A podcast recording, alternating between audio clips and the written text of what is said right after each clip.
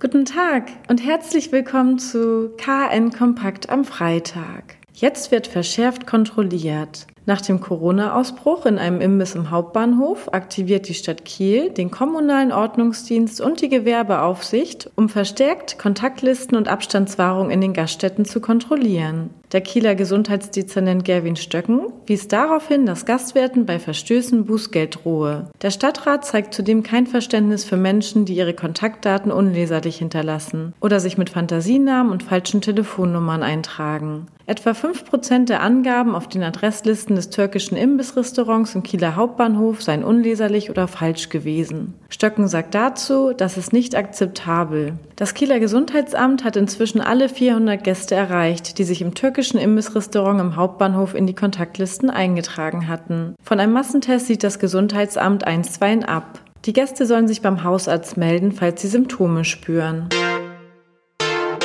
Die Hansestadt Lübeck führt eine nächtliche Zugangsbeschränkung für den Drehbrückenplatz und die Clemensstraße in der Altstadt ein. Eine Maskenpflicht im Freien werde es dagegen nicht geben, sagte Lübecks Bürgermeister Jan Lindenau. Von heute an dürfen sich zwischen 22 und 6 Uhr auf dem Drehbrückenplatz nur noch 100 Personen zur gleichen Zeit aufhalten. Für die Clemensstraße sind nach Angaben der Hansestadt nur 55 Personen zur gleichen Zeit erlaubt. So soll die Ausbreitung des neuartigen Coronavirus verlangsamt werden. Mit dieser Anordnung reagiert die Stadt darauf, dass sich die Plätze an den vergangenen Wochenenden zu Party-Hotspots entwickelt hatten, wo viele Menschen ohne Sicherheitsabstand gefeiert und Alkohol getrunken hatten.